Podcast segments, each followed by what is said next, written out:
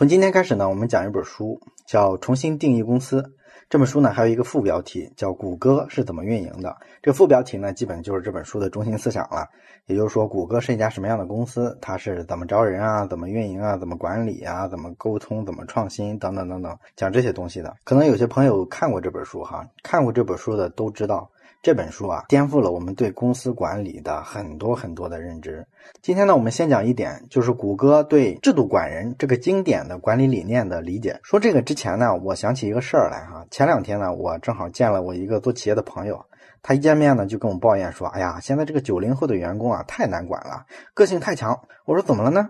他说：“我这个公司啊，有几个九零后辞职，辞职的原因你知道是啥？因为他不让员工在办公区收快递。”因为我这个朋友觉得吧，上班时间老是有些快递员在这个办公区进进出出的，看上去太乱了，所以呢，他就不让快递员进来。大伙儿要拿快递的时候，就到楼下自己去取。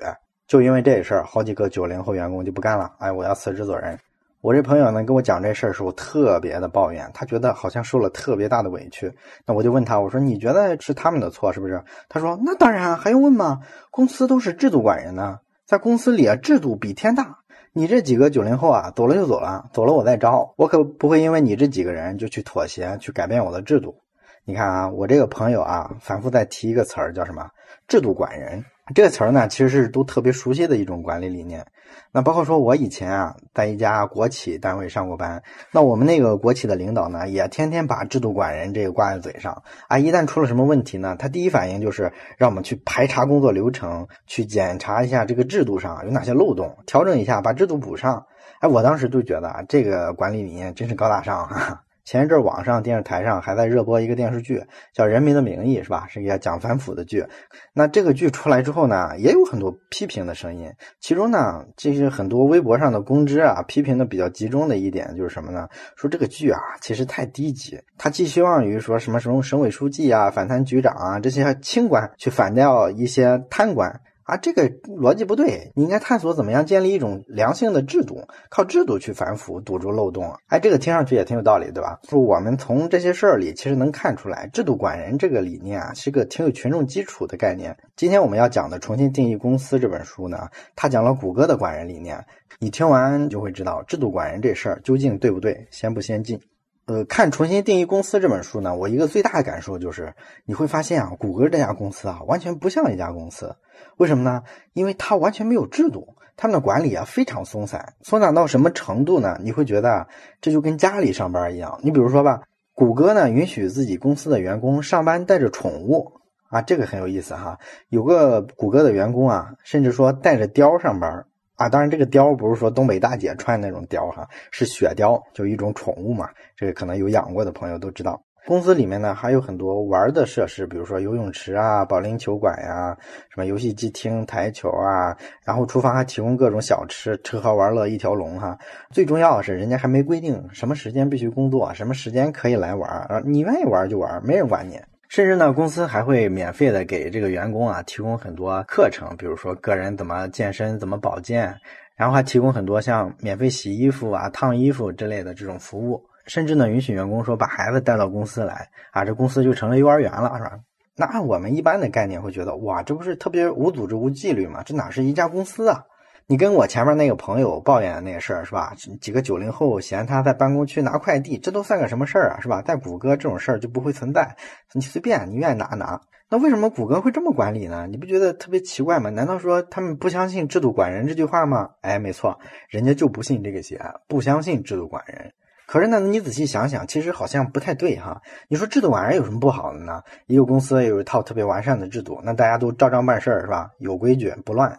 不管谁离职了，是吧？其他人一下就能顶上，因为制度只要在，这个公司就能不停的运转下去，不会说因为一个员工走了就乱了。而且呢，说有制度其实是更公平的一件事儿，因为不管谁干了领导呢，公司的制度比天大，你一定要遵守制度，你不能按你的习惯来。你不能按你的喜好来，是吧？不能任人唯亲，不能徇私舞弊。那有制度约束着你之后呢，也不会出现，比如说因为你的个人能力不足啊，或者你的道德有瑕疵啊，给整个公司、整个组织带来一些毁灭性的灾难。这是制度管人这事儿特别科学的地方，对吧？但是谷歌这么做，而且做成了大家都看到的这种效果，那它背后的管理逻辑到底是个啥呢？它跟制度管人这个逻辑不同的地方究竟在哪儿呢？这事儿其实是特别长的一个话题哈。这个书里呢，有些东西其实是没有讲的，我必须这里跟大家补齐一下，跟大家先讲讲制度管人这事儿是怎么来的。其实呢，制度管人这事儿它不是个新词儿，你知道吧？它一百多年前就发明出来了。当时发明它的这个人叫什么呢？叫弗里德里希·泰勒。这个泰勒呢，被管理学上称为管理学之父。那他最大贡献就是发明了一套制度啊，用制度可以让公司的运转效率提升很多倍。这是什么样一个制度呢？呃，先得说一下当时的背景。一百多年前的公司啊，其实不像现在公司一样，看什么东西都很健全。其实当时的管理方式特别 low，那什么制度都没有。那大部分的工人呢，在工厂里上班，基本是三天打鱼两天晒网啊，然后公司的生产效率呢就特别低。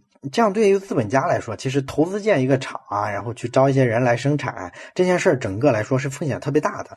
那谁都不知道这帮参差不齐的工人啊，他们能给你这个工厂啊给你生产成什么样子？那这个泰勒这老爷子呢，他当时就琢磨了，哎，有没有一种办法能够让管人这件事儿变得更可控，是吧？能给工人们一个明确的目标，让他们朝着一个目标使劲儿。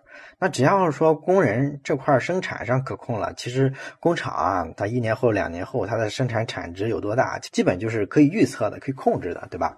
那想来想去呢，泰勒就觉得，嗯，这个答案应该是在科学上。哎，你仔细观察一下，这个科学实验有什么特点呢？其实科学实验的这个投入产出啊是基本可控的。你比如说吧，一个化学实验，你要放多少克氢元素，多少克氧元素，然后它一反应，然后生出是多少水，这个你都能非常精确的计算出来。也就是说，它的投入跟产出你是可控的。那泰勒就想啊，能不能让工人的这个工作量也像这个去找氢元素、氧元素一样，我能够明确的给你测量、给你量化、给你标准化。那这样完了之后，你公司的这个产值，我是不是就能算出来了？啊，他就沿着这个思路去走，然后把管理啊像科学一样去做数据、做量化。他就是在工厂里做一些统计，然后看看工人啊每天工作量是多少啊，工作几个小时啊，然后工作速度平均是个什么样，然后把这些东西打包算出一个标准的工作量，把这个工作量呢发给工人，你们就按这个来哈。这个指标呢，你们正常的工作肯定能达到，如果不达标，那我就要惩罚你们。那就按照这套思路呢，企业的效率就得到了非常大的提升。我们知道有个汽车公司叫福特，是吧？他当时在那个年代时候率先发明了流水线，靠流水线作业来生产汽车。其实呢，整个就是沿袭了泰勒的这套管理逻辑，去把这个生产流程标准化、量化，然后考核，然后呢，成了世界最大的汽车公司。这就是制度管人的来历啊。那你可能就问了，哎，制度管人既然曾经这么管用，为什么现在谷歌不用这一套了呢？其实很简单，因为制度管人这事儿是有局限的。它有什么局限呢？那时候的工人呢，素质不高。很多工人呢，工作啊就是混日子，他其实没有明确的目标。你给他一个标准工作量之后，他相当于有了一个目标，奔着那目标去呢，工作效率就提高了。但是呢，经过几十年产业的发展，比如到了五六十年代、六七十年代，那员工素质其实已经比较高了。这时候呢，你再用这套制度去卡、去管这个人呢，他就显得太死板。尤其是后来出现了很多能力很强的工人，他们呢其实能超额完成任务的。但是你给他定一个平均水平的目标之后啊，反而不利于说刺激他的。积极性，所以后来的管理学思想就想，哎，我要在这个标准的工作量之外加上激励机制，是吧？你超额完成有超额奖励。但是呢，即便是加上这个激励机制，你会发现制度管人这个管理理念的中心思想其实没有变。为什么呢？因为制度管人这事儿其实包含两层意思，第一层是分工，他给你安排工作内容；第二个呢是监工，也就是监督你完成工作量。只不过呢，在以前的时候，我监工的方式是惩罚你完不成，我罚你；而现在呢，是说我鼓励你多完成，完成了有超额奖励。本质上来说，这都是一种监工的体系。所以，就算现在咱们看好多公司啊，出什么期权的激励机制啊，什么股权的激励机制啊，其实都没有超脱制度管人这个逻辑。总的来说呢，都是在做分工和监工，大的逻辑都是说，为了防止你出错，然后不停的呢把你的权利收上来，减少你的自主性和自由度，因为他们相信，如果不管你，你可能会偷懒，然后呢，也有可能因为你能力不够强，找不到目标，所以这就是整个制度管人背后的这个底层逻辑。但这套逻辑啊，什么时候开始松动呢？是七十年代的时候。当时通用汽车成了世界最大的汽车厂商，那他们就想啊，我能不能把我这个先进的管理经验总结一下，写一本书啊，这样也算宣传我自己公司嘛。所以他们就去找人给他写，找了谁呢？彼得·德鲁克。哎，这个人如果了解管理学都知道，这是二十世纪最伟大的管理学大师。他们找德鲁克之后呢，德鲁克就去通用公司调查嘛，一调查就是十八个月。调查完呢，他就发现哦，通用为什么效率那么高啊？因为他们把权力下放了。把权力从董事会下放到了部门经理手里。那部门经理呢，不是机械的执行高层的这个意见了，而是说呢，他可以自己判断，因为他们这帮人啊，其实更接近市场，跟高层相比，对吧？他们自己做判断的时候，这个准确率就更高，所以呢，体现在生产效率上就越来越高，这就是他企业成功的秘密。不过呢，德鲁克呢，不是简单的写了一篇软文帮人吹吹牛，他还发现了很多问题。他发现啊，其实这个通用在放权这件事上，其实不是特别彻底。为什么呢？因为其实对市场了解最深的是谁啊？其实是普通员工，是一线员工。所以你应该把权力继续下放，放给他们，这样的话效率一定会更高。所以德鲁克呢就把通用的这个问题和建议也写了。结果呢，谁知道通用不买账啊？哎，我让你给我写个软文吹我一把，你你给我提什么批评是吧？那么讨人厌的。所以呢，通用就没有推广德鲁克这本书。这本书呢，在美国就没有引起什么影响。后来这本书传到了日本。被谁看到了呢？丰田。那丰田呢，就认真学习德鲁克的这个理念，然后根据这个理念呢，做了彻底的改革。他们充分的放权到了一线，放权到什么程度呢？对蓝领工人啊，都给予一种绝对的信任。比如说吧，丰田的汽车生产车间里啊，有一根绳子。这绳子是干什么用的呢？一旦哪个蓝领工人在生产的时候发现有一个问题，他解决不了，那这时候呢，他就可以拉这根绳，一拉警报就响了，全车间的人必须停下来，来等他，帮助他把这个问题全解决。解决完了之后呢，生产线才能继续。那这当时对其他汽车厂商来说，我天，你们疯了吗？这还了得？你给一个普通的蓝领工人这么大权力，他撑得起这么大权力吗？大家都很质疑。但是就靠这手呢，丰田蒸蒸日上，而且一举打到了美国。到二零零八年的时候，丰田成了世界第一大汽车品牌。而七十年代的那个老的第一通用汽车呢，在零八年金融危机的时候破产了。所以，我们从这个一正一反的例子里，其实就看到了充分放权对公司管理起了巨大作用。但是呢，我们还是回到制度管人这个逻辑。你说丰田的这个授权给一线工人，他有没有超脱制度管人的基本逻辑呢？你仔细思考一下，其实觉得还是没有，还是在做分工和监工的工作。只不过呢，他给你自主权大了，然后制度对人的这个约束呢，比以前松动的多。那真正出现变革，就是到九十年代末，谷歌出现之后，制度管人这个管理学上的主流逻辑，这时候是完全被颠覆了。我们前面说了谷歌的很多这个具体的管理方式，那谷歌的管理逻辑是什么呢？其实是赋能，赋予的赋，赋予员工能力。那这个赋能是什么概念呢？就是说员工啊对这个事儿本身是感兴趣的，他之所以来公司呢，是想跟你合作一起干这个事儿。那他的角色不是说你给他安排分工，也不是说你监督他完成工作，是他感兴趣，同时呢他能力又够强，他有足够的能力来实现这个事儿。他需要的就是你给他创造一个有利于他做事的环境，仅此而已。所以你看呢，这个逻辑跟咱们前面讲的这个一百多年的这个管理学史历史上的这个制度管人的逻辑，其实已经完全不是一个物种了。那制度管人那些理念，最先进的思想，不过是像激励制度是吧，放权这些东西，它其实更偏向于什么呢？就这事儿做成之后，给你员工一些利益的分享。而赋能这事儿强调的是什么呢？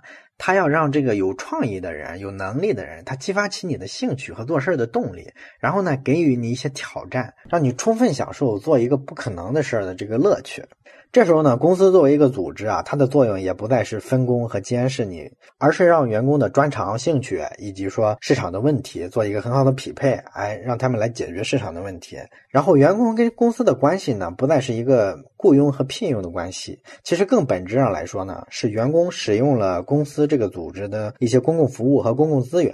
所以，你按这个逻辑来组织一家公司的话，你会发现你的最重要的事儿是什么？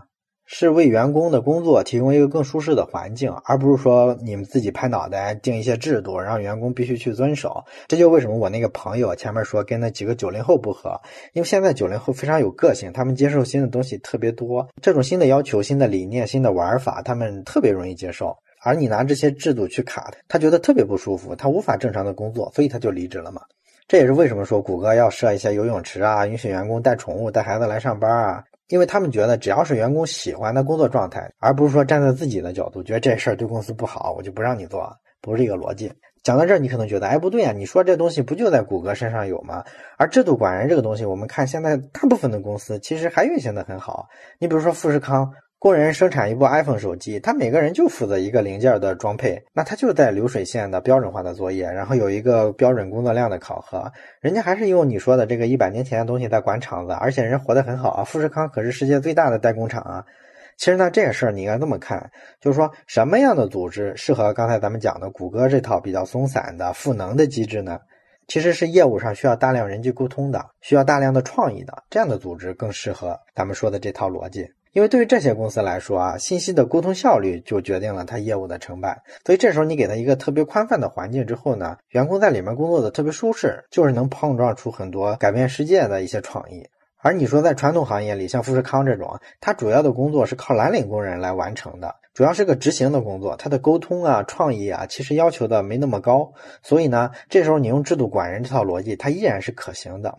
但是呢，我们反过来看哈，你觉得富士康跟谷歌这家公司谁代表未来？谁在资本市场上的估值更高呢？